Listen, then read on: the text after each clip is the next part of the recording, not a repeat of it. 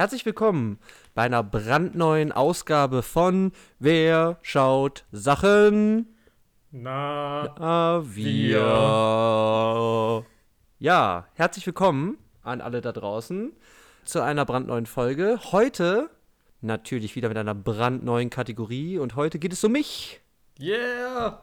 Er Olli. ist Olli! Uh, Und, äh, und wer ist, wer ist auch noch da? Hallo? Hallo? er ist Janis! Uh. Uh, okay. Äh, ja, dann erzähle ich, erzähl ich euch mal, was heute hier passiert. Ähm, es ist Ollis Sportschau. Sport, Sport, Sport! Sport, Sport, Sport, Sport, Sport, Sport. Wir klauen alle Namen. Copyright Infringement. so. Ollis Sportschau. Klage kommt. So. Äh, ja, was ist denn Ollis Sportschau? Also, nachdem ja, ähm, nachdem ja Jannis vor, vor ein paar Folgen äh, einige Guilty Pleasures äh, ja auch schon genannt hat, ist ein großes Guilty Pleasure, vielleicht von mir, ist der Sportfilm. Da es eben oft zu Filmen kommt äh, in diesem Genre, dass ich sage, das ist halt irgendwie halt nicht mehr, also ich verstehe gar nicht, was das ist, aber irgendwas in mir sagt, geil, geil, geil. Und das habe ich zum Anlass genommen, um äh, hier mal ein bisschen was für den Sportfilm zu tun und auch um natürlich dich, äh, Jannis, weiterzubilden, denn der Sportfilm ist einer deiner Urfeinde, wenn ich das richtig verstanden habe. Ja, also das Problem ist, dass ich Sport als solches auch nicht gucken kann. Also jetzt ungeachtet des Films gibt es für mich nichts Schlimmeres, wie ein Fußballspiel oder irgendeine andere Sportart anzuschauen. Außer vielleicht Tennis. Tennis? Naja, Uh. hm, weiß ich nicht. Aber ja, grundsätzlich, also mich langweilt das halt und ich verstehe Ja. das halt auch nicht. Und Aha. das geht dann halt auch, glaube ich, weiter auf Sportfilme. Also ich versuche ja Mhm. mich doch filmtechnisch irgendwie weitreichend zu, zu bilden und Sachen anzuschauen, Mhm. aber beim Sportfilm ist dann halt doch so eine Grenze, die ich in der Regel nicht überschreite. Okay.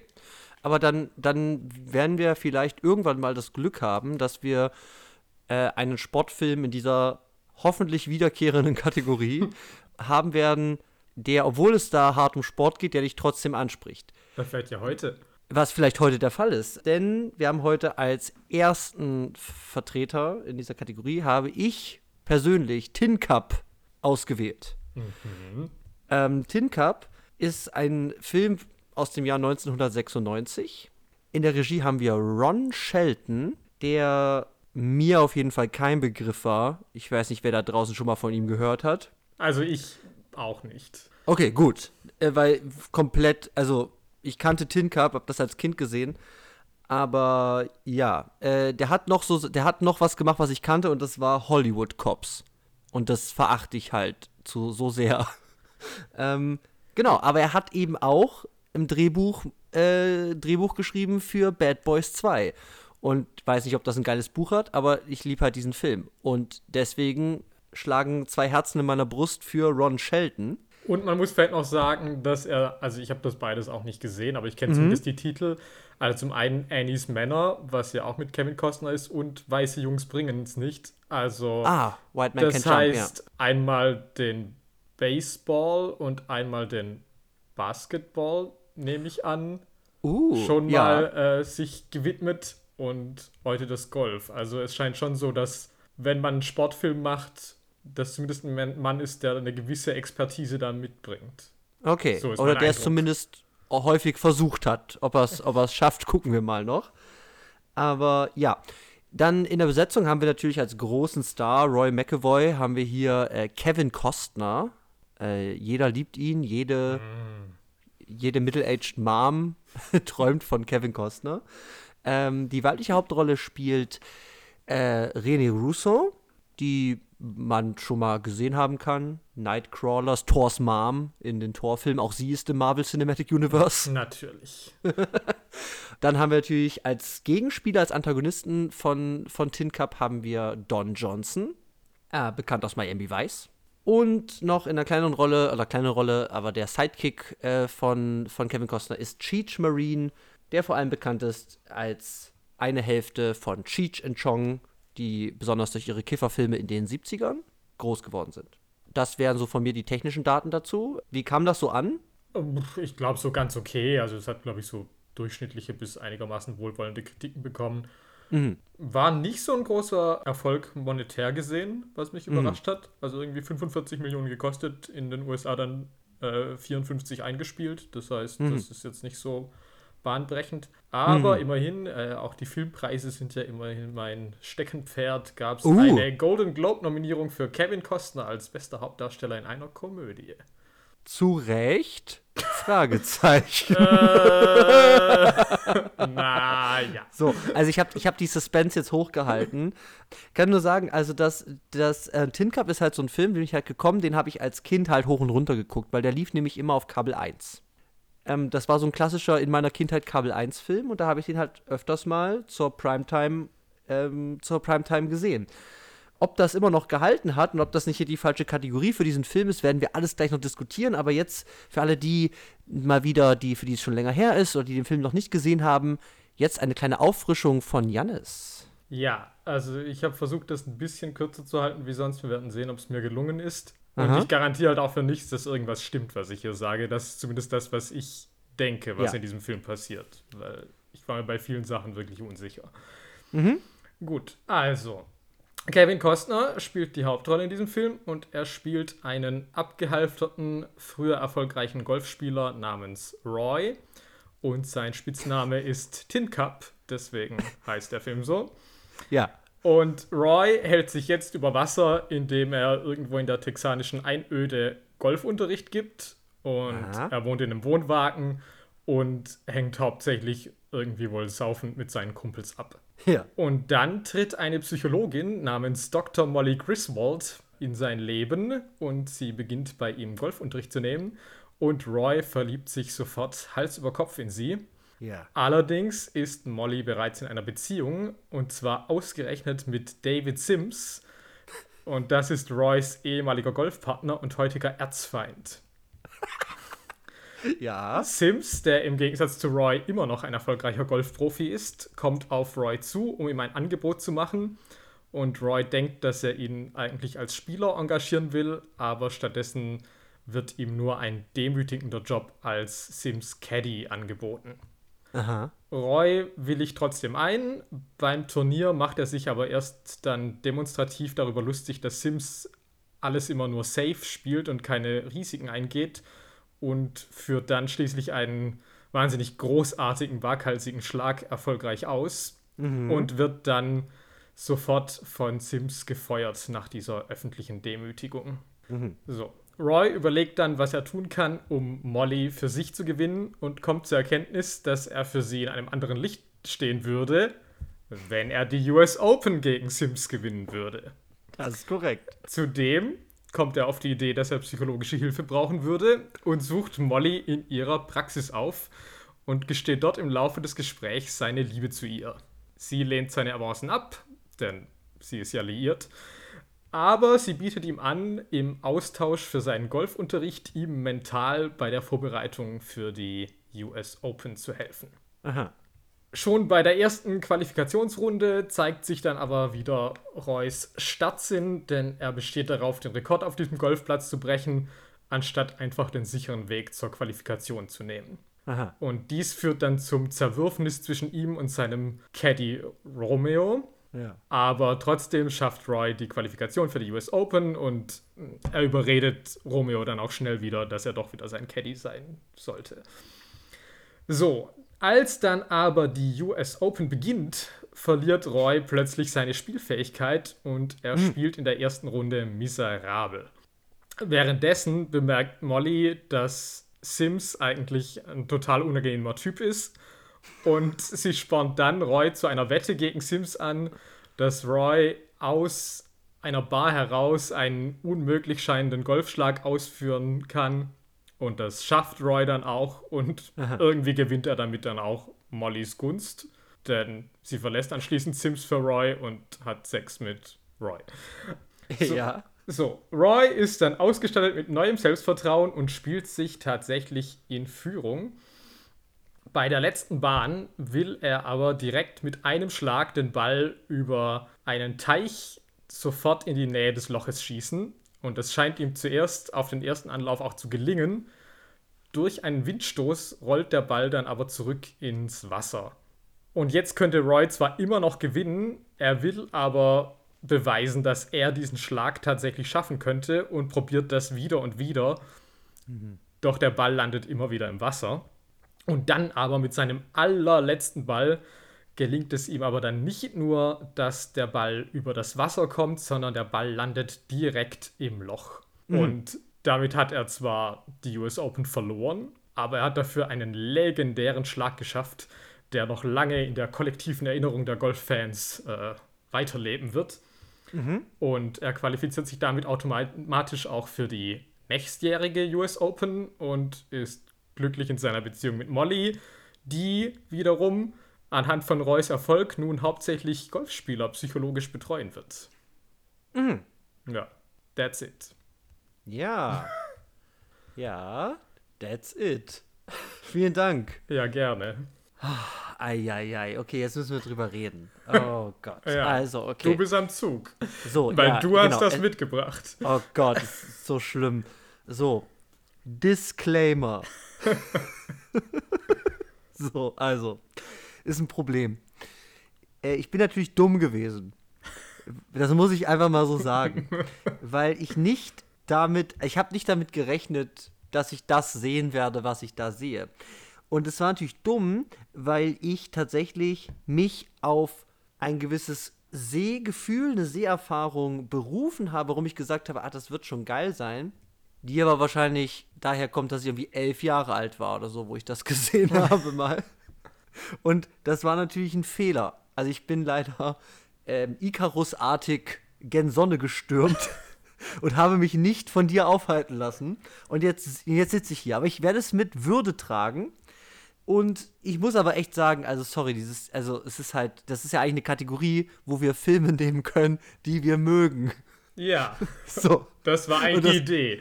Ganz du genau. Du hattest ja gesagt, das wäre dein leider geil Film sozusagen. Genau, ich habe das schon wieder nicht verstanden mit diesen Kategorien.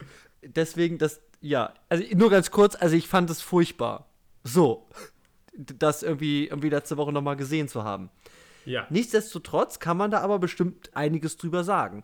Ja, und ich würde vielleicht auch ja. kurz mal einwerfen. Bitte. Also ich habe das ja vorher nie gesehen gehabt und wenn du mich nicht dazu gezwungen hättest, hätte ich das vermutlich in diesem Leben auch nie getan, weil ich wüsste nicht, was mich dazu sonst hätte animieren können.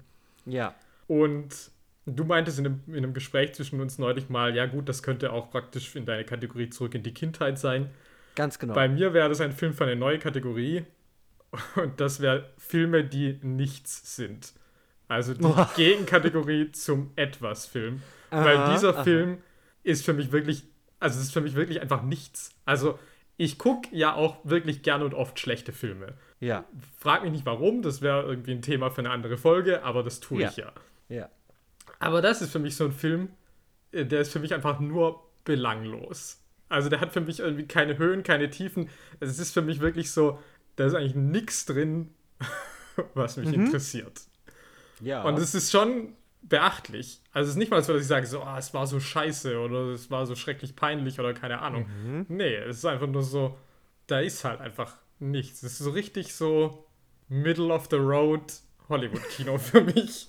Ja. Aber nichtsdestotrotz, jetzt haben wir uns das hier eingebrockt, jetzt müssen wir halt auch was dazu sagen. Okay.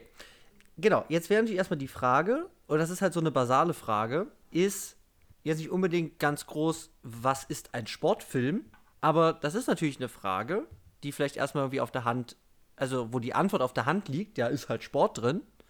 Ja. Aber ich würde versuchen, mich mal anzunähern, weil dieser Film ja zwei Ebenen irgendwie zu haben scheint. Mhm, und ja. das eine ist eben eine Sportebene, hier speziell eben Golf. Mhm. Und das andere ist halt eine romantische Komödienebene. Mhm. Besonders eben durch die Beziehung von Kevin Costa zu Rene Russo. Klar. So, ich würde jetzt mal sagen, wir fangen erstmal an, uns an die beiden Ebenen einzeln ranzutasten und dann schauen wir mal, was dann bei rumkommt. Ähm, ich würde erstmal anfangen, ist das ein Sportfilm? So. Okay. Dann, was hat das denn für Sportelemente irgendwie drin?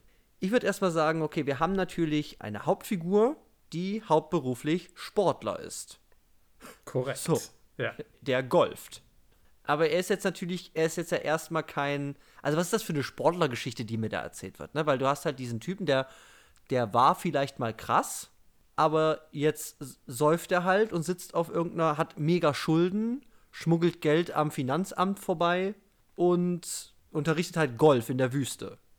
Ja. So, das ist ja schon mal irgendwie weird. so. Würde ich halt eigentlich nicht sagen, weil, also, ich kenne mich mit dem Sportfilm ja, wie gesagt, nicht aus.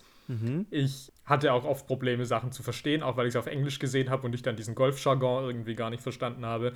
Ähm, Ja. Aber an sich würde ich sagen, was doch bestimmt im Sportfilm eine gängige Trope ist, ist doch das Comeback. Und das ist doch das hier so. Ah, du bist abgehalftert, obwohl du eigentlich super krass bist. Ja. Und jetzt hast du nochmal die Chance, es allen zu beweisen. Ja. Und ich würde sagen, das ist halt super 0815. Also, so wie ich Okay. mir das vorstelle. Weil es dann auch dieses Ja. Prinzip hat von wegen, okay, jetzt kommen erst lauter kleine Golfspiele Mhm. und wir arbeiten uns aber hin zum großen Finalturnier, das natürlich am Ende sein muss. Aha. Und dann gibt es Rückschläge dazwischen. Da gibt es aber auch Sachen, die irgendwie gut laufen. Ja. Und es endet dann mit einem großen Triumph. Das ist natürlich vielleicht hier schon wenigstens irgendwie überraschend, dass es nicht mit einem Sieg endet, aber es endet ja, Ja. trotzdem mit einem für die Hauptfigur triumphalen Moment. Ja, das ist natürlich auch immer so eine Sache, weil, also, du hast recht. Natürlich ist die, ist die Comeback oder auch die Underdog-Story Mhm, ja. ist natürlich was, was im Sportfilm ja schon auch irgendwie häufig zugegen ist. So. Muss ja. Wenn du eh schon der Boss bist und dann bist du über zwei Stunden lang nur der Boss, ist das ja irgendwie. Also dann Ja, es, fehlt ja, genau, da hast du halt keine Schwierigkeiten. So, ja. Also, äh, selbst der Wrestler in, in Barton Finks Wrestling-Film, der braucht ja auch irgendwie Schwierigkeiten. Ja. Also, ich meine, selbst wenn die nicht im Sport sind, dann aber genau. Ja, äh, äh, Gott, da, ich, ich tue mich nur so schwer, weil, weil, weil das ist halt so ein großes Problem, was ich auch so ein bisschen habe, ist ja, der war anscheinend mal ein krasser Golfer. So. Ja, auf dem College. Ja. Da hat er ja auch mit David Sims irgendwie gespielt. Und jetzt ist er auf der Driving Range. Und dann sagt er, ja, jetzt, je- jetzt geht's wieder los. So, ich habe gar keine Golfausrüstung mehr, weil ich alles verpfändet habe. Deswegen muss ich da gegen diesen komischen Cowboy da mit Schaufeln und so spielen, um das wiederzukriegen. Und dann kann der das einfach. Also diese Vorstellung, also wie von, ja gut, dann also du hast nicht mal irgendwie eine, ich bin außer Form und muss jetzt ins Bootcamp. So, Peter Pan Bootcamp-artig, der hat's auch vergessen, aber der braucht wieder eine Erinnerung. Und Kevin Costner kann das einfach wieder. Als ob kein Tag vergangen wäre. Und das ist halt weird. Ja. Und das gibt's, glaube ich, schon häufiger, aber irgendwie, ich, man kennt natürlich auch diese Trainingsmontagen, Dinge und so, ne? Solche Sachen. Ja, okay. Ich gebe zu, dass sie das nicht drin haben, aber dafür haben sie ja dann eben diese Shanks. Also, dass er dann ja auf einmal Mhm. anfängt, zittrig zu werden und nicht mehr spielen zu können. Also, Ja, dann genau, haben wir ja trotzdem sowas in der Art dann vielleicht. Also, ich Ja, muss mein Mojo wieder zurückkriegen dann auf irgendwann. Genau, weil tatsächlich scheint ja Tin Cups großes Problem nicht seine körperlichen Sportfähigkeiten zu sein, sondern seine mentalen Fähigkeiten. Und das ist eben entweder sein, wie soll man das sagen, sein, sein, sein Übermut, sein Hochmut, sein riesiges Ego, seine eklige Prahlerei, die ihm halt immer in den Weg kommt und dann natürlich halt seine zuerst eben nicht beantwortete Liebe zu Dr. Bolly Griswold. Ja. So, also eben, also körperlich ist der, ist der so fit wie noch nie zuvor. Dabei säuft er nur und spielt Golf in seiner, seiner Wüsten-Driving-Range. So. Ja gut, also ich habe das jetzt auch schon wieder nicht auf dem Schirm, aber es wird ja schon vermutlich auch ja irgendwie suggeriert, dass seine Karriere ja auch nur wegen seiner Hybris auch Ja. an Arsch ging, oder? Ja, aber, aber das ist ja das Ding, wo ich sage, wenn du halt, weiß ich nicht, aber ich meine, das ist die US Open. Es sind halt auch Leute, das muss ich ja auch wieder sagen, äh, dass vielleicht ich auch diesen Film mochte, weil halt mein Lieblingsgolfer da auch drin ist. Uh. Also mein Lieblingsgolfer meiner Kindheit, weil natürlich habe ich einen Lieblingsgolfer und das ist halt Phil Mickelson gewesen, der bei dem ersten Turnier mit David Sims im gegnerischen Team ist, wo er noch als Caddy unterwegs ist. Ja, also ah, ja, ich habe halt Probleme. Also ich habe halt wirklich Probleme, weil ich muss ja echt sagen, also ich, äh, ah, ich wollte noch was fragen, weil du gesagt hast wegen der Golflingo. Ja.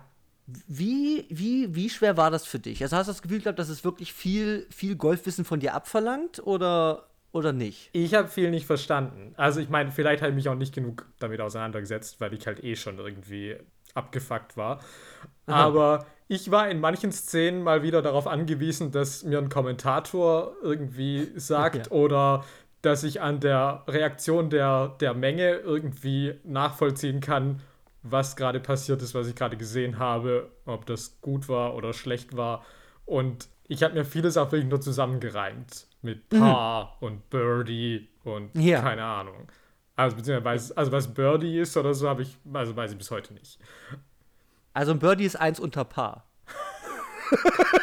ja, ganz genau. So, genau, ja. aber, aber das ist, aber das ist, aber das ist, also das würde mich halt interessieren, weil natürlich würde ich halt sagen, dass du natürlich um einen Sportfilm, also wenn es sich um einen Sportfilm handelt, den irgendwie folgen zu können, musst du natürlich auch irgendwie mit dem mit dem Sport an sich, den es aufgreift, auf eine gewisse Art und Weise vertraut sein, je nachdem, wie viel von diesem Sport natürlich reingeholt wird oder wie es dann mit dieser, mit dieser sportlichen Grundlage wie umgeht, auf dem der Plot basiert. So, und da fand, war es schon mehr, als ich jetzt unbedingt erwartet hätte, weil, also, ich meine, vielleicht war ich da auch wirklich nicht mehr wirklich mental präsent, aber bis ich mal überhaupt verstanden habe, was da am Schluss richtig abgeht, das hat, glaube ich, schon ganz schön gedauert. Also ich habe schon verstanden, der Ball soll da rüber. Aber was es für Konsequenzen eigentlich für das Spiel hat, das, ja, äh, ja, es dauert ein bisschen, glaube ich. Ja, also ich, ich meine, ich meine, natürlich sind jetzt auch die Golfregeln nicht so intuitiv, weil eben, weil so, was ist Paar? Dann sagt er, er hat eine 81er-Runde gespielt und eine 67er, keine Ahnung, ob das, also wie, wie, wie krass das wirklich ist. So. Ja. Dafür brauchen wir halt ein Gefühl, um zu verstehen, okay, wie hart hat er jetzt eigentlich verkackt? Ja. So. Ja, also es wäre schon anders, wie wenn das jetzt irgendwie Fußball wäre und es wäre so, okay, das eine Team hat irgendwie vier Tore und das andere hat sechs Tore. Also ich meine, das. Genau, hat man mehr ein Gefühl für, ja. weil man es kennt. Ja. Genau. Ähm, weil du es aber gerade gesagt hast, was natürlich auch spannend ist und was natürlich auch immer gerne im Sportfilm natürlich auch zugegen ist, sind natürlich Cameo-Auftritte von echten Menschen aus der Sportszene. Und das haben wir natürlich auch, weil wir haben wirkliche Pro-Golfer, wie zum Beispiel Phil Mickelson. Später aber auch, die kannte ich jetzt aber alle nicht. Aber es treten auf jeden Fall echte Golfer, Profi-Golfer treten in diesem Film auf. Und natürlich auch Sportkommentatoren. Mhm. Wie zum Beispiel Jim Nance, das ist der jüngere von den beiden, ähm, der dann auch später noch in der Folge How I Met Your Mother oder mehreren Folgen How I Met Your Mother auch noch auftreten wird. Aber der halt ein Sportkommentator ist. Das heißt, auch da holt man sich das rein, was auch, glaube ich, gern gesehen ist. So, im Sportfilm. Das braucht ja, man. Okay, Hat man die, ja. die echte Credibility. So. Ja, okay. Ja, das verstehe ich. Mhm. So, ich würde jetzt aber mal sagen, und das ist jetzt halt das Ding, wo ich sage, ich habe halt ein Problem damit, diesen Film als Sportfilm vielleicht zu bezeichnen. Ja, da bin ich jetzt gespannt. So, und das ist jetzt so eine Sache. Also, äh, ich, ich, ich kann es gar nicht so genau trennen, aber ich glaube, ich würde erstmal sagen, also, also das Ding, was mich halt stört.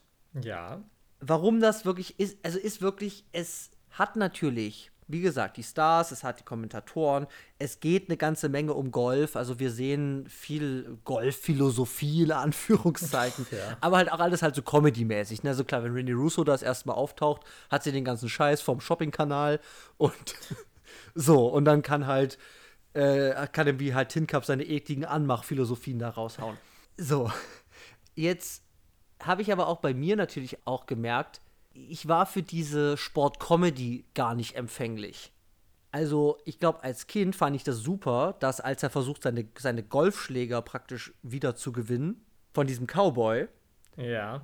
Fand ich als Kind bestimmt super. Ja, der golft halt mit einer Schaufel. Und der golft mit, ich weiß nicht, mit was er da noch alles golft. Mit einer Hake. Oder, also so, der hat ja, ja allen möglichen, der hat so Gartensupply da halt dabei. Und das ist als Kind bestimmt super lustig. Und es ist halt so schlimm, wie spießig ich halt geworden bin, weil ich jetzt halt sitze und denke so, okay, diese Wette hat keine Regeln. Weil ich meine, wenn der, wenn der zumindest mit diesem blöden, mit der Schaufel einen Abschlag macht, wo der Ball auf so einem Tee halt aufgesetzt ist, wie ein normaler Abschlag, aber nee, er schmeißt ihn in die Luft und zischt den baseballmäßig weg.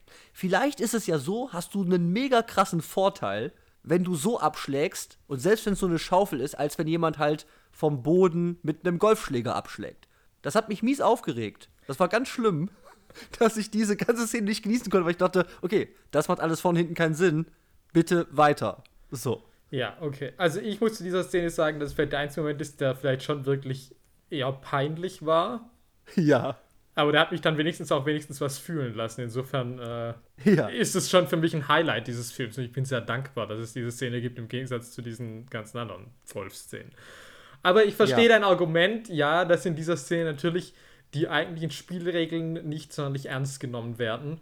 Ich würde Ja. aber sagen, dass das ja trotz allem eine Ausnahme ist. Und so viel andere Sportcomedy, also ich würde sagen, die meisten Mhm. anderen Golfszenen sind doch eigentlich relativ Mhm. straight, eigentlich. Ja, da hast, ja, da hast du recht. Äh, Ich glaube, bei den anderen Szenen ist mein, ist mein Problem tatsächlich ein ganz anderes. Und das ist, es geht natürlich auch um Golf. Und man sieht Golf. Aber ich weiß nicht, es nimmt mir die technischen Feinheiten oder eine Darstellbarkeit von diesem Sport, also eine Übertragung von einer Lust an diesem Sport in ein filmisches Setting und in eine, in eine, in eine, in eine Fiktion, halt nicht so, so ernst in Anführungszeichen und übersetzt es mir nicht so, an, also so ästhetisch ans ansprechend für mich, dass ich sage, ich gucke diesem Golf gerne zu. Weil das will ich doch. Also wenn ich einen Sportfilm sehe, dann will ich doch Spaß an dem Sport haben. Und dieses Golf finde ich halt eigentlich lame as fuck.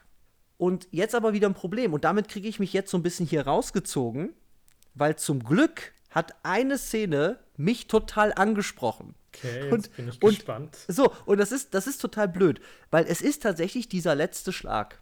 Ja, aber das funktioniert für mich ja auch. Also ich meine sonst, also ich meine, keine Ja. Ahnung, ich war sonst natürlich von diesen Golfszenen völlig gelangweilt, aber ich dachte, das muss halt so sein, weil so, so ist Golf. Also deswegen, ja, also ich habe das einfach so verbucht. Ich dachte, okay, klar, Leute, die Golf lieben, lieben dann auch diese Szenen. ja. Aber klar, es ist das einzige Mal, dass ich halt die Stakes verstehe irgendwie. Mhm. Also ich habe sie offensichtlich nicht wirklich verstanden, aber irgendwie halt auch doch. Und es ist schon mit dieser ewigen Wiederholung, ich meine, das wird ja schon auch einfach qualvoll. Und so. Ja, und das ist und schon nimmt sich viel vielleicht Zeit auch dafür, Ja, ne? Ja, ja, das, ja. ja. hm? Also da würde ich auch sagen, das ist ein Moment, finde ich das jetzt toll? Nein, aber ich verstehe zumindest auf so Mhm. einer Hollywood-Mainstream-Film-Ebene zumindest, wie das funktioniert. Und wie das Ja. irgendwie auch vielleicht emotionalisieren kann. Ja, also, dass das dann bei mir nicht funktioniert, gut, ja, geschenkt, aber Mhm. ich verstehe zumindest, wo die Mechanismen sind, dass es Leuten was geben kann, was ich halt in den anderen Szenen halt auch nicht sehe, weil da jetzt mir halt auch einfach eine Kuh, die übers Feld läuft, irgendwie zeigen können. Okay. Ja, so, jetzt hab, da habe ich halt ein Problem, weil ich habe halt Gänsehaut. Und das Problem ist, dass ich aber das angucke und dieses, diese ganze Nummer, diesen ganzen letzten Schlag halt für vollkommenen Schwachsinn halte. Das ist halt das Ding. Also ich gucke das an und denke mir, ja, okay, jetzt hat er wieder seine alten Muster. Das ist alles für den Arsch. Okay, jetzt zieht er das aber wirklich durch. Und dann trifft er diesen Schlag. Und ich weiß aber gar nicht, weil so wie er ja auch, ja, ich habe die US Open hergeschenkt. So, aber. Also ich weiß gar nicht, ob ich mich da freuen soll. Ja, Also das ist so das Ding. Auf ja. einer rationalen Ebene verstehe ich das gar nicht, was hier eigentlich passiert. Aber er locht halt ein, alle feiern's ab. Das liebe ich halt. Und da habe ich schon gemerkt, ich habe diese Kategorie halt nicht aus Spaß irgendwie gewählt, auch wenn dieser Film total furchtbar ist und, und wie gesagt, langweilig, viel zu lang. Oh.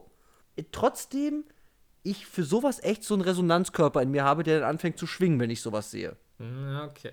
Ja. Ja, ich würde bei dem, was du sagst, zu dem, äh, also was da rational bei dir passiert, was du dich da fragst, das würde ich vielleicht zurückstellen, weil wir ja später auch noch mal über den Protagonisten reden wollen. Und das Mhm. Oh, ja. für mich da eben auch ganz groß Thema ist nochmal. Also Ja. Mhm. deswegen, ja, würde ich das erstmal zurückstellen, aber dazu habe ich auf jeden Fall auch noch Sachen, die mich zumindest verwirren und äh, ja, Okay. bei denen ich Ja, mich gut. schlau bin. Aber dann haben wir ja erstmal, also wir können erstmal sagen, ganz klar, es gibt Sportfilmelemente da drin. Und das ist eben, wir haben einen Golfer, es gibt Golfturniere, es gibt Golfspiele, die ziehen sich über den ganzen Film hinweg, gibt es Golfszenen, es gibt Golftalk, es gibt echtes Golfpersonal aus der realen Welt. Es geht viel ums Golfen. So, und das zeigt es mir auch. Es hat eben dann ein großes Turnier, was auch international bekannt ist, die US Open, ähm, wo man vielleicht auch verstehen kann, okay, das ist krass. Wenn sie mir jetzt gesagt hätten, der gewinnt die Hollapalooza Wald-Trophäe, dann sage ich halt, okay, what? Aber es ist halt die US Open. So, da sind die Stakes für mich auch irgendwie klar. So. Und so wie es auch dargestellt wird, es ist ein Prestigeturnier. So. Ja, klar, ja. So, genau, also das haben wir alles. Und jetzt haben wir halt noch einen zweiten Zweig. Und das ist der Rom-Com-Zweig. Ja. Willst du dazu was sagen? Das ist eher dein Metier Genau. vielleicht. Also so wenig ich mich mit Sportfilmen auskenne, so gut kenne ich mich vielleicht mit Romcoms aus. Ja. Und ich habe auch schon wirklich viele und schreckliche Romcoms gesehen. Ja. Aber ich finde das hier schon auch noch mal extra schrecklich. Und das hat aber nicht mal was mit den Dingen zu tun, die man jetzt eigentlich vermuten könnte, die jetzt hier kommen, weil also erstmal darüber müssen wir jetzt reden, das hatten wir ja schon oft hier im Podcast, weil es anscheinend Ja. immer in Filmen ist, ist natürlich mal wieder, okay, was für Konzepte von Love gibt es hier in diesem Film, die natürlich irgendwie mehr als fragwürdig und mindestens überholt oder halt noch nie irgendwie okay waren. Also da haben wir natürlich mal wieder, okay, der sieht diese Frau irgendwie zweimal und sagt dann, okay, das ist die Liebe meines Lebens. Und Ja. gleich beim zweiten Golfkurs legt er hier halt auch schon so die Hand an die Hüfte, wo ich halt denke, ich weiß nicht, ob das gerade notwendig ist, um für die Lehre. Ähm, oder ob das nicht schon ein bisschen übergriffig ist. Ja, durchaus. Äh, und dann haben wir natürlich halt mal wieder klassisches Stalker-Verhalten. Er taucht da einfach unangemeldet bei ihr auf der Arbeit auf, was halt nicht okay ist. Er akzeptiert Ja. kein Nein. Also es ist halt auch, sie sagt immer wieder, ja, sorry, nee, ich habe einen Freund, etc. Das akzeptiert er aber nicht. Er sagt dann trotzdem so, hey, lass mal küssen. Er versucht sie da zu nötigen. Und Ja. er redet immer ihren, ihren Freund schlecht. Und Ja. versucht sie auch, also er versucht sie auch ganz oft einzureden, irgendwie so, gib doch zu, dass du irgendwie doch was für mich empfindest und lauter solche Sachen. ja. Ja. Also dieses so, ich war, also das ist eigentlich Supermansplaining des Teufels. Ja, Also er versucht sie, nee, du weißt das gar nicht. Also ich weiß das besser als du. wir, wir, wir, wir, wir gehören zusammen. Und er hat dann auch recht, natürlich, weil klar, logisch. muss ja gehen. Weil das hat zumindest ja teuflisch auch verstanden, dass sie die Kiste, die, die Schiene dann nicht mehr fahren können. ja. Sagen halt, nee, wir müssen halt dann eine Frau hinstellen, die genauso aussieht wie die Hauptfigur, aber die halt eine andere ist. Das ist so auf dem Papier. Ja. Und natürlich also, ist ja. auch das Grundprinzip, ist ja auch mal wieder wirklich schon hart, dass es so ist, okay, ich liebe die, aber die liebt mich nicht. Ja, aber wenn ich Mhm. mal die US Open gewinne, dann sieht die ja A, dass ich gar nicht so ein Loser bin und Ja. B, dass ich noch besser Golf spielen kann wie ihr Alter. Und dann muss die mich ja auch lieben. Und Ja. ich meine, das funktioniert halt auch irgendwie. Ja, Es ist ja wirklich äh, so, dass sie irgendwie auch ja. gewonnen wird, sozusagen. Also, oder in seinem Kopf. Also, dass es so funktioniert. Ja. Und sie äh, sagt halt nie so, nee, Alter, du spinnst, sondern irgendwann passiert das halt auch. Zwischen, also, hat- also nicht dann erst als Ja. Gewinn, also nicht so, dass sie dann als Trophäe irgendwie, er gewinnt die US Open und dann sagt sie, okay, jetzt äh, gibt's Love, aber Ja. es ist schon nah dran an, an diesem Narrativ, würde ich mal sagen. Ja, also sorry, diese ganze, diese ganze Love-Nummer ist einfach super weird. Weil, wie du das gesagt hast, da sind so Trophäen-Geschichten mit drin. Da sind riesige Schwanzvergleichsgeschichten mit drin. Eben, äh, ich zeig dir, ich bin besser als ihr Freund im Golf und so. das ist alles furchtbar. Und dann, ich frage mich ja, wie war das denn nochmal am Anfang? Dieser Wechsel von, sie ist meine, meine, meine Kundin, also ich bringe ihr Golf bei und ich liebe die, der war doch gar nicht richtig markiert. Das war doch dann einfach irgendwie da. Und ich hatte am Anfang, vielleicht weil es so eine Leerstelle hatte, hatte ich das Gefühl, da hatte ich gedacht, der macht das jetzt erstmal, weil die halt was Besseres zu sein scheint. Also so für ein, ach, die Lady denkt so, ich habe immer nur, ich hatte immer nur Stripperinnen und was auch immer als, als Freundinnen, jetzt habe ich eine Psychologin. Also so eine Art von Klassenaufstieg, den man dafür irgendwie erreichen will. Das ist natürlich nicht so genau ausgesprochen, aber irgendwie äh, füllt es mir diese Lücke nicht, dass ich denke, okay, aber was ist denn das, was ist denn das Interessante an Dr. Molly Griswold? Und dann kommt halt irgendwie nix und dann hast du halt wieder das Übliche, was wir jetzt schon oft hatten. Ja, ist halt Love, weil es Love ist. Ja. Aber eben nochmal mit extra Steps, weil eben, sie sagt halt, no means no. Ja. Und er, er versucht halt, den, öfters. genau, er versucht halt den halben Film über sie zu überzeugen, dass das nicht so ist. Und er schafft das dann auch. Ja, und das ist aber auch was, also, und deswegen, also, ganz viele dieser Sachen, die wir jetzt irgendwie bisher gesagt haben, sind Sachen, die sehe ich natürlich und die sind irgendwie Ja. schrecklich. Ja. Ich akzeptiere aber auch ganz viel, wenn ich mir eine Romcom anschaue. Also, Ja, dass Sachen ja. wie Stalking ist äh, ein Zeichen der Liebe und natürlich No means yes. Ähm, das sind natürlich. Sachen, sind die gut? Nein. Gibt's die aber irgendwie in Romcoms, seit es den Tonfilm gibt, mindestens? Ja. Ja. Und kann ich das natürlich heutzutage irgendwie verurteilen und das analysieren? Ja. Mhm. Trotzdem gibt es aber auch ganz viele Romcoms, wo ich sage, ja gut, aber ich liebe das halt trotzdem. Es unterhält mich, ich kann das super Ja. gut gucken. Ich verstehe, was falsch ist, aber eigentlich in dem Moment, wo ich sehe, kann ich das auch ausblenden, weil ich halt unterhalten bin von der Chemie zwischen den Figuren oder was weiß ich, den Verwechslungen oder was auch immer, dem Witz. Ja. Und in diesem Film ist es halt aber alles so blutleer und so holzschnittartig irgendwie, dass ich halt sage, ich habe gar nicht das Problem mit den Tropen, sondern ich habe das Problem einfach damit, dass ich halt diese Figuren so platt und langweilig finde, dass mich das halt einfach mhm. alles nicht interessiert. Und das ist halt der Tod ja. der Romcom. Also, mhm. und mein größtes Ding dabei ist auch noch, dass ich überhaupt nicht verstehe, wann und warum die beiden eigentlich zusammenkommen. Ja. Ja. Und ja. also, das hängt natürlich zusammen mit vielleicht dem einzigen Moment, den ich wirklich witzig finde in diesem Film. Ja. Nämlich, es wird immer gesagt, dass Don Johnson äh, alte Menschen, Kinder und Hunde hasst und deswegen ja. ein schlecht, schrecklicher Mensch sein muss. Und ja. dann tauchen irgendwann in Don Johnsons Weg ein älteres Ehepaar mit einem Hund und einem Kind auf. Und ja. das ist schon so doof, dass ich es schon wieder so toll doof. fand, weil es für mich auch ein Moment war, wo ich gesagt habe, okay, der Film nimmt das offensichtlich auch nicht so ernst. Nee, und nee. Sonst sehe ich das in diesem Film eigentlich schon, dass der sich relativ ernst nimmt, vielleicht. Ja. Und das fand ich toll, weil dann ist er halt zu diesen, zu diesen Leuten furchtbar unfreundlich. Und dann, als ja. er schon fast weg ist, muss er noch hinterher werfen. Was ist das für ein hässlicher Hund? Ja.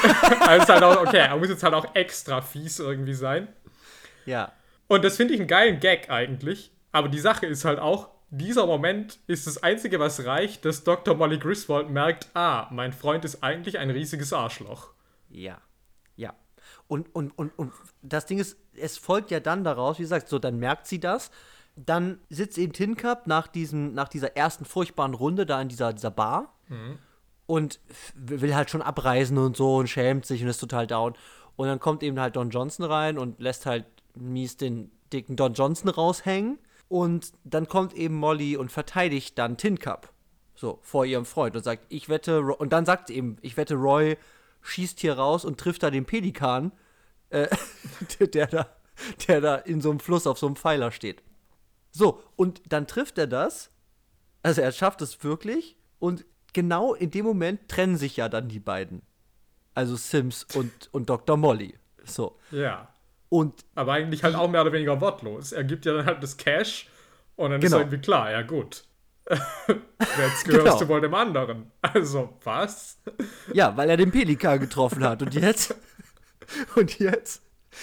Ist doch direkt danach, es ist doch direkt danach, oder? Ja, es ist wirklich. Dass wir dann schon Sex, im, Sex im Wohn Ja, genau. Dann, ja. dann, haben wir Sex im Wohnwagen.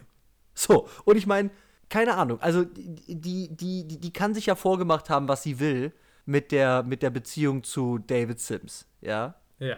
Aber die waren halt zusammen. Und dann zu sagen, okay, der mag wirklich keine alten Menschen. Hier ist dieser Typ, der bettelt mich schon den ganzen Film über an. Und jetzt hat er den Pelikan getroffen.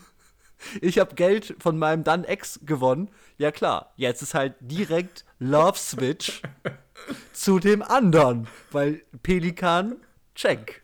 Und es wirft halt auch die Frage auf, was wäre, wenn er den Pelikan nicht getroffen hätte.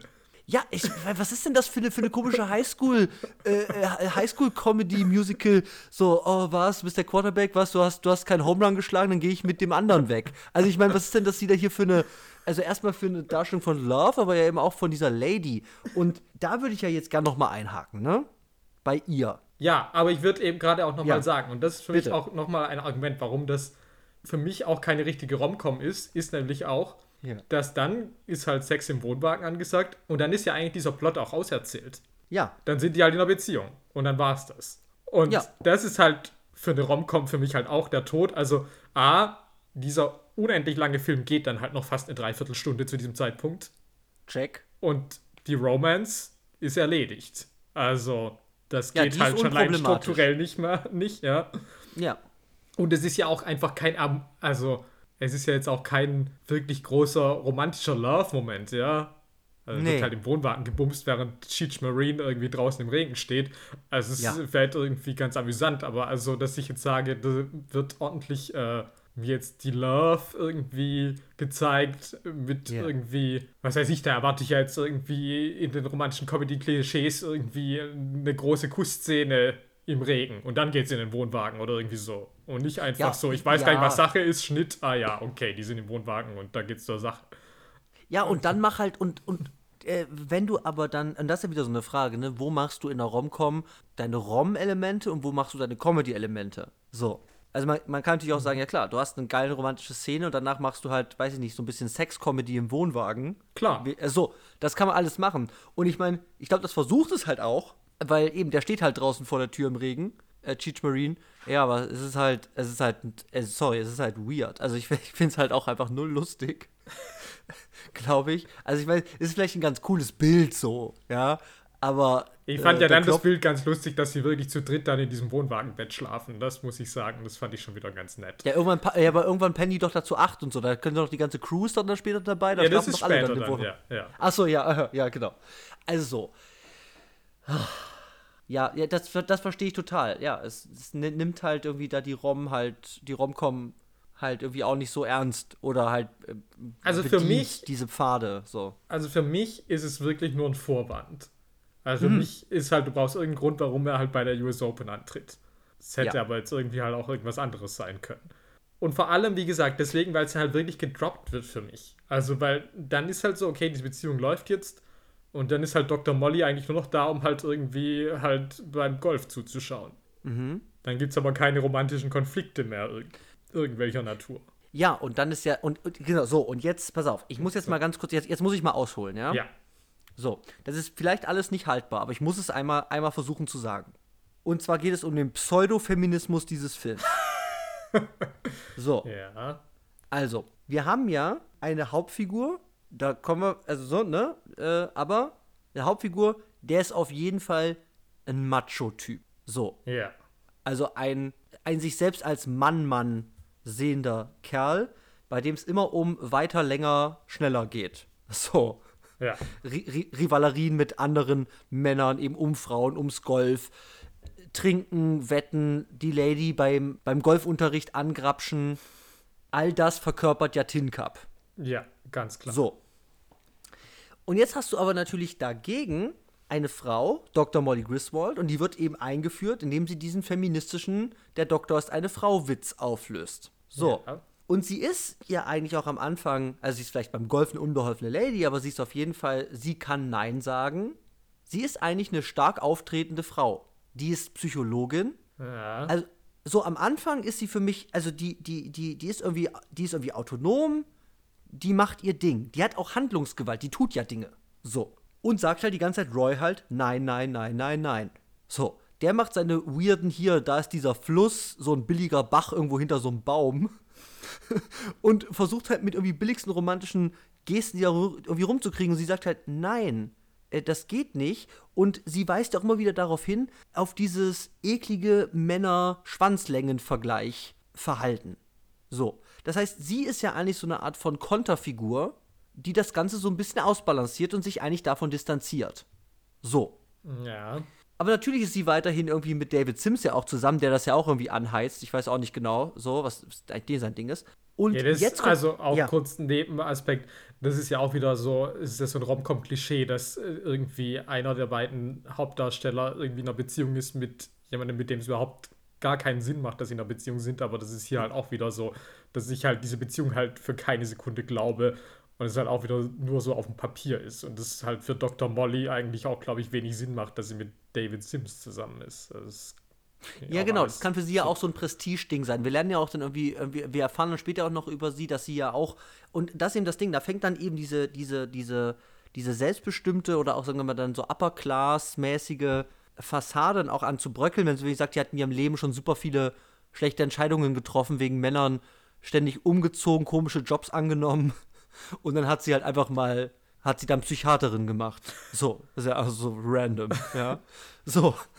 Ja, das habe ich auch wieder alles gar nicht verstanden, weil ich wieder wieder gefragt habe, wie einfach ist das in Amerika? Mache ich hier irgendwie einen Wochenend-Workshop und dann ist so, ja, ja so klang schön, das halt. Sie sind jetzt Psychologin.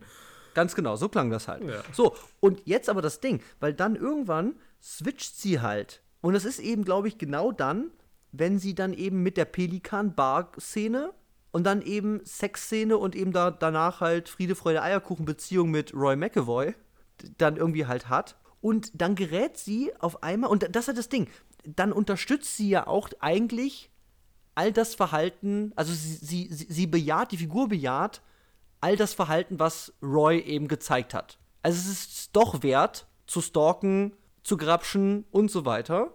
Und sie verliert auch dann total an Handlungsgewalt. Wie du sagst, sie macht dann ja auch gar nichts mehr. Sie hat keinen Einfluss auf die Story. Sie, sie, sie steht dann nur noch als Zuschauerin, ganz am Ende ja auch irgendwie dann kann er sagen, ja, Roy, sie sagt halt, okay, Roy, schlag das Ding und so. Aber, und dann kommt eben raus, ja gut, sie steht halt auf die Machos. So. Und das ist ja auch irgendwie, das, aber weißt du, ich kann nicht mehr sagen, dass das anti, antifeministisch ist oder so, das, das ist, glaube ich, das ist zu weit, aber ich finde es halt so weird, tatsächlich, was sie dann mit dieser Figur dann machen. Weil sie eben erst als so eine Art von Gegengewicht zu Roy McAvoy und dessen Verhalten ja irgendwie versucht zu korrigieren oder zu verbessern und sagen kann, okay, du, du bist irgendwie noch hängen geblieben, du bist ein großes Kind. Äh, es gibt auch andere Verhaltensweisen, die angebrachter sind und gesünder sind, auch in Bezug auf Frauen. Und mhm. äh, ja, dann aber, nee, ist geil. Und das kann sie ja sagen. So, also sie kann es ja geil finden und das ist ja auch alles gut. Aber ich verstehe nicht, was der Film mir mit diesem Wandel sagen will. Von, ich bin äh, die super seriöse äh, Psychiaterin und dann auf einmal bin ich halt so eine crazy Lady. Ganz am Ende. Ja, ich finde, das ist halt alles einfach nicht kohärent. Also tatsächlich, äh, was mir da erzählt wird. Und das ist halt vielleicht auch, weil, also für mich entstand da nie ein richtiges Bild von einer greifbaren Frau. Mhm. Und eben gerade auch durch diese Backstory. Weil ganz am Ende wird ja praktisch gesagt, okay, was hat sie gelernt? Und dann sagt sie, okay, ja, auch mal praktisch einfach auf mein Gefühl zu hören, äh, ja. die Vorsicht in den Wind zu schlagen und ja. Risiken einzugehen. Aber stattdessen hat sie ja vorher schon diese Backstory. Sie ist halt nicht irgendwie, dass du jetzt sagst, okay, sie ist seit äh, irgendwie nach der Schule, College, Psychologie, sondern dann ist es so, okay, war es wieder in einem Cowboy hinterher gerannt, dann war ich im Real ja. Estate, dann habe ich, also das klingt ja so, als wäre das eh schon, was sie eigentlich vorher auch schon gemacht hätte, dass sie irgendwie Risiken eingegangen wäre. Und jetzt nicht, dass sie. Also, ja, das macht halt ja. gar keinen Sinn. Ja, total, total. Und dann eben auch dieses Ding, dass du halt sagst, okay, das ist jetzt irgendwie eine taffe Frau und dann ist die aber halt als Psychologin irgendwie völlig überfordert und irgendwie auch nicht kompetent, gibt sie auch selber zu, dass sie zumindest zum aktuellen Stand eigentlich keine sonderlich gute Psychologin ist, macht sie jetzt auch nicht irgendwie so prima. Und äh, ist ja auch, es gibt ja eigentlich auch keine Szenen mit ihr. Also die einzige Szene, wo wir eigentlich die Möglichkeit hätten, etwas mehr über ihr Innenleben zu erfahren, ist dieses Telefonat. Nachdem Roy bei ihr in der Praxis war, ruft sie einen anderen Psychiater an, weil sie sagt, sie braucht Hilfe.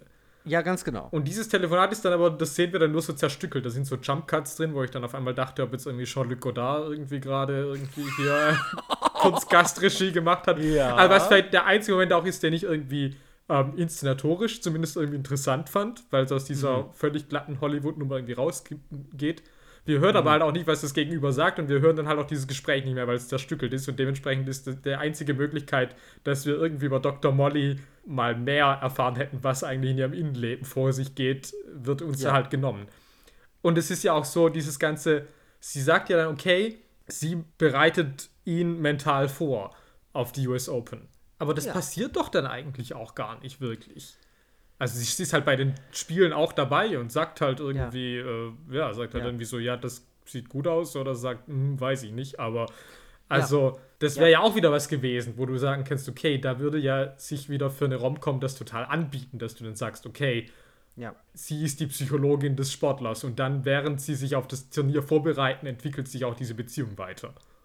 Ja, aber es gibt's halt alles gar nicht. Nee, es ist eigentlich, also diese Beziehung kommt ja nur zustande, weil er ist ja der gleiche wie vorher. so, also ist ja nicht, also auch, auch ja eigentlich die, wie die zueinander stehen. So. Ja. Und dann halt, ja, okay, er hat den Pelikan getroffen. So, das ist, das scheint die, der große Brückenmoment zu sein. In diesem fucking Film. Ja, das ist super weird, aber auch weil du es gerade gesagt hast, das wäre für mich auch nochmal so ein Ding, ähm, äh, was mir nicht nur auf der, auf der, auf der Romcom-Seite fehlt, sondern auch auf der Sportseite, ist eben, ja, was ist denn mit dem Mentaltraining? Also, also, mhm. oder, also, also, weißt du, so, was, was musst du haben, um bei den US Open zu gewinnen? Was gehört alles dazu? So, es ist natürlich auch eine Comedy und so, das ist mir alles klar. Aber, aber dann macht doch Comedy mit dem, mit dem Golf. Okay, versuchen Sie. Finde ich scheiße mit der Schaufel. So, okay, ja. Ja, gut, so. ist ja doch wirklich ganz plump. Also, ja, es ist halt dumm. Dann lass den doch wenigstens vom Boden abschlagen, dann bin ich doch zufrieden, weil dann wäre er krass. Weil dann sage ich halt, okay, alles klar, er ist ein krasser Typ, der kann mit allem golfen. Gib dem eine Hake, Der schlägt den 300 Meter weit. Dann sage ich, okay. Ah, das, das, das finde ich nur lächerlich. Ich fühle mich auch wie, wie so ein Megaspießer, wie so ein richtiger Filmkonservativer. Sagt dann, nee, da sind die Regeln gar nicht klar. Aber es ist wirklich schlimm, dass es aus mir geworden ist, aber so habe ich das wirklich gesehen. Aber eben, wo ist denn die ganze, welche Hürden muss er sportlich nehmen, um zum Sieg der US Open? Ja, keine. Der konnte das schon immer. Der hat mentale Probleme. Ja, Ärztin hilft ihm auch nicht weiter. So, aber er kommt trotzdem, er gewinnt das Ding trotzdem fast. Also, so, das verstehe ich alles nicht. Und ich würde aber noch mal gerne, und ich glaube, jetzt müssen wir, jetzt müssen wir dazu kommen, mhm. wenn ich darf. Ja, unbedingt. Ist die Frage eben, okay, was ist eigentlich fucking Kevin Costner als Tin Cup, Roy McAvoy für einen Protagonist? Und ey, das, das ist, sorry, ich finde es super insane. Weil er ist so ein Anti-Held. Also am Anfang. Ich meine, wie geht das denn los? Er ist der ekligste, aufreißerischste, betrunkenste, also der kann ja gar nichts. Also der ist einfach, der ist einfach so doof. Also ich weiß nicht, wie dir das ging, aber der ist einfach nur, nur blöd. So. Also ich nehme ihn einfach wirklich als, als eine unsympathische, nervige Figur wahr, der ich eigentlich gar nichts gönnen will. Hm. Also er fängt dann natürlich an sich auch, und jetzt geht's halt los, weil so kannst du ja anfangen. So, ja, du hast so einen Ekel und dann sagst du, okay, der entwickelt sich aber im Laufe dieses Films. Nämlich, weiß ich nicht, mit dem Sport entwickelt sich auch sein Geist. Keine Ahnung. So. Und auch durch die Beziehung zu Dr. Molly. Aber was erzählt mir denn dann dieses, dieses Ende, wo er sagt, nee, ich mach das genauso wie immer? Ja, das also habe ich halt auch überhaupt nicht verstanden. Ja. Und deswegen weiß ich, und deswegen weiß ich auch nicht, ob ich da, also ob ich das gut finde, dass er dann diesen Schlag trifft. Weil es geht die ganze Zeit darum, dass Roy irgendwie leidet unter seinen Verhaltensmustern. Le andere Leute leiden auch darunter. Er, er reitet sich immer wieder in die Scheiße. Äh, ja, und dann am Ende sagt er aber, und er reißt sich ja zusammen. Er hat ja viermal, er spielt ja viermal dieses Loch im Laufe der US Open. Das sind vier Runden, das ist das 18. Loch. Mhm. Und genau, und die ersten drei Mal will er immer wieder, sagt auch irgendwann so, ja, jetzt gib mir den Ball. Nee, komm, wir, wir legen davon auf. Ja, du hast recht. So, und dann natürlich am letzten Tag sagt er, nee, er kann diesen blöden Schlag schaffen. Und er macht es immer weiter. Er hätte es ja einmal verkacken können, hast du ja gesagt. Er hätte es immer noch auf Paar spielen können und hätte dadurch auch, also er hätte sowohl, glaube ich, gewinnen können, als auch auf Unentschieden. Er hätte es noch ein, noch ein finales Loch gegeben. Okay. Mhm. Hätte er alles machen können. Und er macht es aber nicht. Und dann kriegt er aber wieder für dieses Fallen in alte Muster, was eigentlich als irgendwie toxisches oder negatives Verhalten mir erzählt wurde, ist das dann der Weg zum, zum Sieg in Anführungszeichen, zum moralischen Sieg, zum was auch immer, eigenen Sieg. Ich sagte ja auch, niemand wird wissen, wer die US Open gewonnen hat, aber jeder weiß irgendwann, wer diesen geilen Schlag gemacht hat. Ja, das sagt Dr. Molly zu ihm. Dr. Also, Molly, genau, sagt das, genau, ja. ja. So. Und das ist ja super weird, weil ich mich dann wirklich frage, okay, alles klar, was lerne ich denn in diesem Film? Ja, und das Allerkomischste, und dann war ich halt wirklich endgültig verwirrt, also dann habe ich wieder gedacht, vielleicht habe ich einfach nicht verstanden, was ich sehe, ist ja dann in der allerletzten Szene, das ist dann ja wirklich wortwörtlich dieses Gespräch gibt von wegen, habe ich mhm. jetzt was gelernt? Und es ja. ist irgendwie so, naja, irgendwas muss ich doch jetzt daraus gelernt haben. Und dann sagt sie, ja, du hast jetzt ein bisschen Disziplin und Selbstkontrolle gelernt. Und er sagt auch, ja, dass ich nicht nur auf mein Herz, sondern auch auf mein Hirn hören muss. Und ich denke so, hä? Aber das habe ich nicht gesehen. Das ist doch nicht passiert. Also, was? Ja, das also, ist, das ist, das mein, ist vielleicht das ist, auch passiert. Ja, aber gut, aber nicht in, in Genau. In dem, worum es wirklich ging, halt nicht. Wofür er dann gefeiert wird. Das ja. ist halt das Problem, ja. Und mhm. ich muss ja mal wieder sagen, also ich habe mit Sport nichts zu tun, aber ich meine, man muss ja auch sagen, er macht ja das Spiel kaputt eigentlich. Weil, also, es geht ja, also ich meine, keine Ahnung, ja. ich meine, es geht ja irgendwie darum zu sagen, okay, kann ich gewinnen oder nicht? Und wenn dann jetzt so ein Dude kommt, der aber sagt so, nee, okay, mir geht es gar nicht ums Gewinnen, mir geht es darum, jetzt allen zu beweisen, dass ich diesen geilen Schlag machen kann, ist das gerade das Ziel dieses Spiels oder nicht, ist mir egal. Mhm. Ich muss das jetzt beweisen, weil mein Ego braucht das.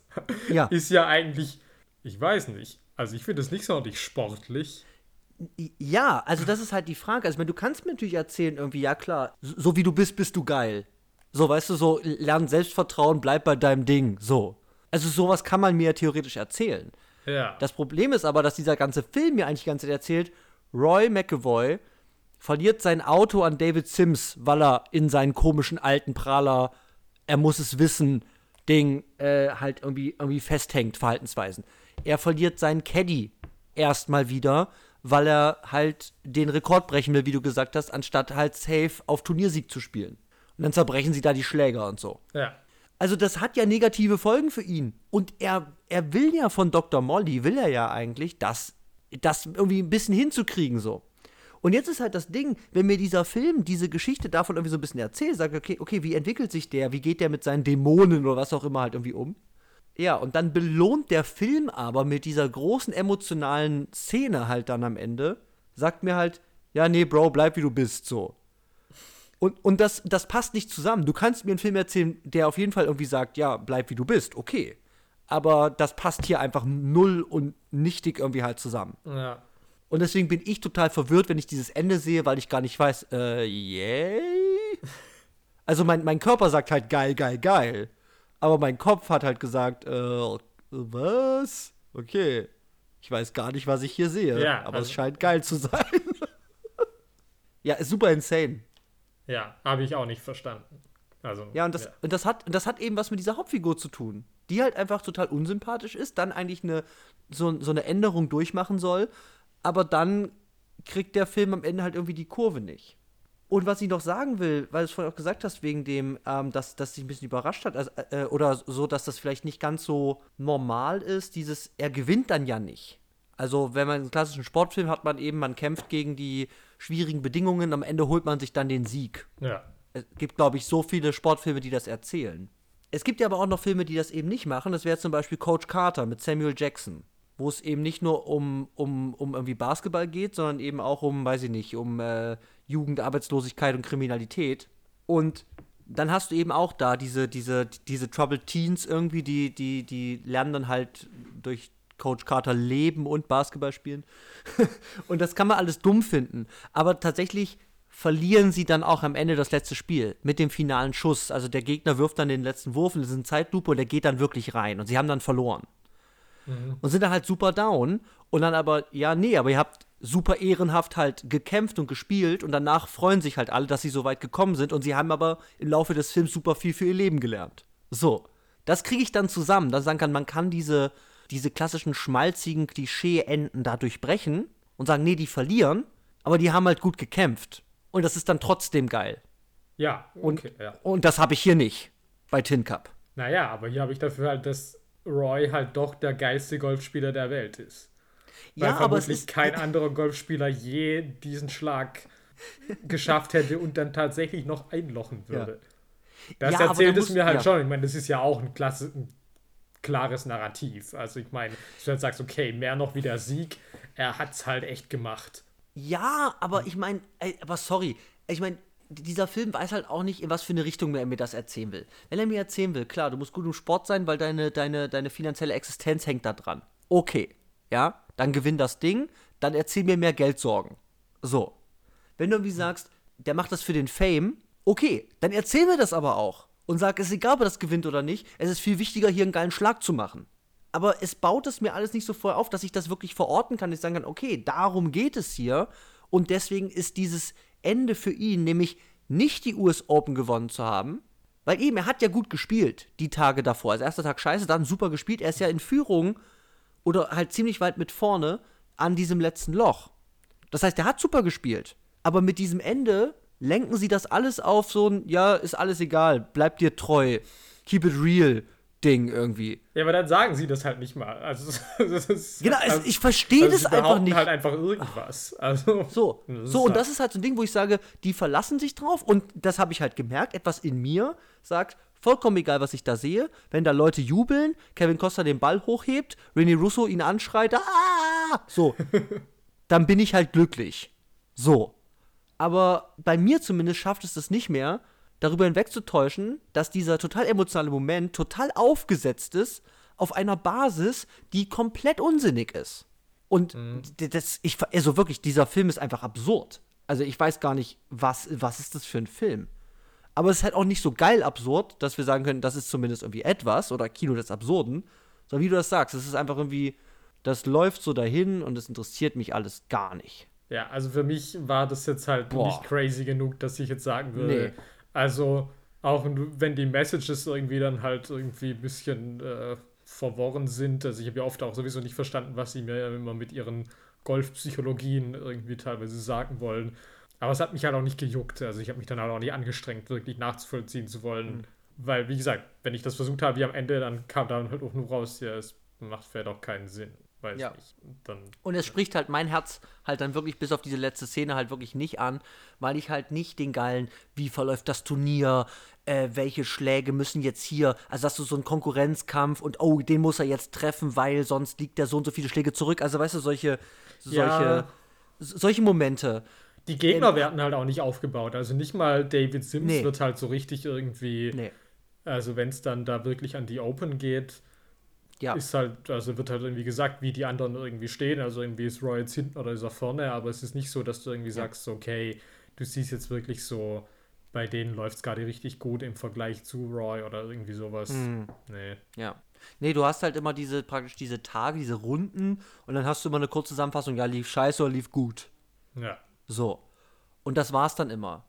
Und, und das ist mir halt zu wenig. Also das ist mir dann, wenn ich das als einen Sportfilm gucken will, ist mir das viel zu wenig. Ich sage, da kriege ich einen Thrill, der im Sport liegt, hier in, in einem Film präsentiert und übersetzt. Und deswegen ist das für mich als Sportfilm auch einfach total gescheitert. Ja, für also, mich als so. Romcom. Ja, okay, ja. Totalausfall. Super. Das ja. war die erste Folge äh, von Ollis Sportschau. Yeah. Hoffentlich wird's nächstes Mal besser und er macht sich mehr Gedanken, welchen Film er nimmt. Ollis Sportschau. Puh, lassen wir das hinter uns und reden nie wieder drüber. Äh, ich hoffe, wir schaffen das. Okay. Willst du uns sagen, ich habe super viel geredet, willst du uns sagen, ähm, äh, was jetzt ansteht? Ja, gerne. Also, es folgt natürlich, wie so oft, mal wieder eine Top 3. Top, Top 3. 1, 2, 3. 3. 3. Und zwar heute, ja. wir haben uns lang ja. überlegt, aber das Problem ist halt, bei einem Film, der einem nichts bietet, ist es auch schwer, äh, ein Thema zu finden, ja. zu dem man eine Top 3 machen kann. Aber dann hatten wir doch noch einen Geistesblitz, denn Tin Cup bedeutet ja auf Deutsch so viel wie Blechbecher. Korrekt, ja. und deswegen ist, haben wir. Ist, ist es Blech? Ist es nicht? Ist es nicht Zinn? Nee. Aha. Zink Gut zu wissen. Oder so ist Aha. Zinn oder so. Ja, das macht Sinn, ja. Nee, also es ist Blech, da bin ich relativ ja. sicher. Ähm, ja. Ja, genau. Und deswegen haben wir uns gefragt, was für andere Titel gibt es noch, die wir vielleicht mehr mögen, in denen aber auch ein Metall im Filmtitel vorkommt. Yes. Und da gibt es tatsächlich eine ganze Menge. Ja. Also es ist gar nicht so einfach, sich dann da nur auf drei zu einigen. Mhm. Aber nichtsdestotrotz haben wir es gemacht und haben, glaube ich, sogar jeweils noch Honorable Mentions. Und ich ja, ohne, mal, ohne Ende. Ja, okay. Dann würde ich mal zuerst deine Honorable Mentions hören. Ja. Ähm, ich habe Hon äh, Honorable Mentions äh, aus einem Grund. Ähm, das erste, was ich habe, ist ein sehr, sehr bekanntes Videospiel, eine sehr bekannte Videospielreihe. Und das ist eben Metal Gear Solid. Eben den allgemeinen Begriff Metall im Titel. Ist ein Agentenspiel. Ganz, ganz tolle Spiele sind das. Also mit Ausnahmen, aber ja. Dann eine, eine Anime-Serie, die ich sehr liebe. Das ist ähm, Attack on Titan. Mhm. Die, die, ist super. Also, falls ihr die noch nicht gesehen habt, dann solltet ihr euch das mal angucken. Ich finde das ganz toll. Und dann habe ich noch eine Honorable Mention, weil es ist nämlich kein Film, sondern ein Mensch und das ist Jeremy Irons. Uh. oh. ja, hm. der ist, der ist eisern. Ja. ja. Wie sieht's bei dir aus mit Honorables? Ja, also bei mir ist es ein bisschen langweilig, weil es sind halt auch nur Filme. Aha. Aber es waren so, die ich noch wirklich heftig in Betracht gezogen habe und mich dann doch dagegen. Also eigentlich präsentiere ja. jetzt meine Top 5. Ja, bitteschön. Sehr gut. Also, ich hatte noch in der engeren Auswahl, hatte ich zum einen die Blechtrommel natürlich. Äh, ja. Deutsches ja. Urgestein. Ich habe das erst ja. neulich das erste Mal in meinem Leben gesehen und finde es auf jeden Fall ein spannendes Werk der deutschen mhm. Filmkunst. Und ich hatte noch die Steel Magnolias, Magnolien aus Stahl, weil es natürlich ein uh. Urgestein des Ladies machen Sachen Kinos ist und mhm. die Geburtsstunde von Julia Roberts als Superstar vielleicht. Und mhm. ja, das konnte ich nicht über mich bringen, das nicht wenigstens kurz Name zu droppen. Okay. Ja, dann, ich würde mal sagen, ich mache mal den Anfang. Ja. Und ich hätte ihn, ich hätte ihn gern auf 1 genommen, weil er halt den besten Titel hat. Aber ich habe ihn auf der 3. Und das ist eben Tim und Struppi im Original The Adventures of Tin Tin. Also hier der doppelte, Ah, der doppelte okay. Blech. Das hat ein bisschen gebraucht. Ja, es ist äh, ja, super geil. Und ich habe das einmal gesehen, also es ist ja von Spielberg. Mhm. Ähm, dieser Animationsfilm, so Anfang 10er Jahre muss das sein. Und ja, mir ist das damals ganz gut aufgefallen, weil es halt wirklich, also es ist halt, es ist halt Tim und Struppi und ich habe ich hab das nie, ich habe das nie gelesen, diese Comics, aber ich fand immer, ich fand in diesem Film, es nimmt halt den, den Alkoholkonsum von Captain Haddock sehr ernst. Und das fand ich sehr, sehr spannend, hier zu sehen, ah, okay, alles klar. Hier geht es darum, dass dieser Mann halt immer betrunken ist. Was ja so ein Seemannsklischee vielleicht ist, was du einfach so hinnehmen kannst. Und hier machen sie es halt zum Thema. Und ich weiß gar nicht mehr, ich glaube, das sieht super aus. Ich mo mochte, glaube ich, auch den Style sehr gerne. Aber auf jeden Fall deswegen würde ich jetzt sagen, ich nehme Tintin und es hat halt auch den guten Titel für diese Kategorie. Ja, Okay. Ich habe auf Platz 3 die Velvet Gold Mine von Todd Haynes. Aha. Die Glamrock-Biografie, frei inspiriert von den Biografien von David Bowie, Lou Reed und Iggy Pop. Aha. Ich weiß nicht, wie hervorragend dieser Film ist, weil er vielleicht schon teilweise auch etwas überambitioniert ist. Also es hat dann irgendwie die Erzählstruktur von Citizen Kane und es hat irgendwie ganz viele dann auch so kulturelle Verweise mit irgendwie Oscar Wilde Zitaten und keine Ahnung. Ähm, ich weiß nicht, ob das alles funktioniert, aber auf jeden Fall finde ich es einen super faszinierenden Film. Es hat einen tollen Cast, das sieht super aus, es hat tolle Musik, die Kostüme sind der Hammer. Und ja, das ist auf jeden Fall meine drei. Ich habe es leider, ich leider nicht gesehen, aber äh, klingt bunt. Ähm, oh yes. Und sich Gold äh, hier, äh, so, sogar eine Goldmine, sogar mit, mit Ort, wo es abgebaut wird. Hervorragend. Ja, ähm, ja, meine zwei ist das äh, Silver Linings Playbook. Ah. Ja, David O. Russell, Oscar für Jennifer Lawrence. Ich habe das nicht so häufig gesehen. Es ist halt auch ein insaner Film, muss man sagen. Also, er hat psychische Probleme, ihr Mann ist gestorben. Am Ende, also sie tanzen halt bei so einem random Tanzwettbewerb und der Vater wettet sein ganzes Geld drauf. Ich habe das alles nicht verstanden. Genau, so. Aber ähm, als ich das das erste Mal gesehen habe, ich habe sehr, sehr positive Gedanken daran, weil es eben halt super insane ist, ich das halt nicht kenne. Und alle haben halt Jennifer Lawrence da so hart für gefeiert. Das habe ich halt nicht gesehen. Für mich hat halt Bradley Cooper umgehauen. Das würde ich wenigstens auch so unterschreiben, absolut. Ja. So, weil das war jetzt okay. Bradley Cooper ist dieser sexy Mann aus Hangover und so. Also da, da kennt man ihn irgendwie. Und da hat er mich spielerisch total umgehauen, weil diese Figur halt irgendwie super ambivalent ist und crazy. Und ich das sehr, sehr spannend finde, wie er mir das macht. Und deswegen habe ich sehr, sehr positive Erinnerungen an diesen Film, der aber auch wirklich insane ist. Aber ich glaube, das ist, das ist hier vielleicht wirklich für mich mehr eine Qualität als was Negatives. So Okay. dass das so insane ist. Und deswegen ist bei mir auf der 2 Silver Linings Playbook.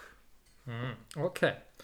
So, bei meinem Platz 2 bleibe ich bei Gold äh, und bin Uh. äh, ganz tief in die Filmgeschichte eingedrungen.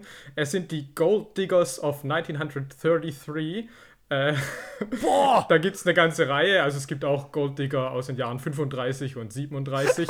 ähm, Aber sie graben immer noch, ja. Ähm, ja, das ist so, es ist ein Musical aus dem Jahr 1933 und das ist so ein typisches großes Depressionsmusical, wo es halt irgendwie darum geht, dass irgendwie halt man eine große Broadway-Show machen muss und die letzten 20 Minuten des Films sind dann einfach die Show und dann ist der Film aus. Das ähm, gibt es da ständig. Ähm, und nebenbei finden natürlich auch noch irgendwie wirtschaftlich gebeutelte Showgirls halt äh, reiche Ehemänner. Ähm, und das Okay. ist vor allem natürlich äh, filmhistorisch relevant, weil äh, die Choreografie von Busby Berkeley ist, der so einer der einflussreichsten Choreografen des, ja, des klassischen Hollywoods ist. Und da ich ja ein, eine große Schwäche auch habe für das Hollywood-Musical, äh, sind die Gold Diggers of 1933 auf meinem Platz 2. Ja, hat halt wieder einen, einen tollen Titel, also muss man sagen. Mit Jahreszahlen, dass man auch genau weiß, wann graben die. Ah ja, ich krieg's im Titel schon, schon gesagt. Okay. Ja, super lame jetzt meine Eins. Was soll ich machen? Das ist Iron Man. Ja. Es ist halt blöd. Ich habe mich wirklich schwer getan beim Suchen. Ich habe intensivst gesucht. und ja, und ich habe Iron Man gefunden. Aber ich, ich, ich mag Iron Man auch so. Also ich mag jetzt, ich meine tatsächlich auch den ersten von, von John Favreau. Mhm. Und ich, ich, ich finde es einen tollen Film. Ich kann den, also das ist so ein Film, den kann ich jeden Monat, glaube ich, gucken, gefühlt so. Weil der einfach, der sieht hervorragend aus, der hat all die klassischen Action-Elemente, die ich brauche. Einen tollen Bösewicht mit Jeff Bridges, so, der sieht toll aus, der kriegt dann einen geilen Anzug und, und so weiter. Also der hat so klassische Regeln, ähm, befolgt der, die ich sehr gerne in einem Actionfilm halt irgendwie halt sehe.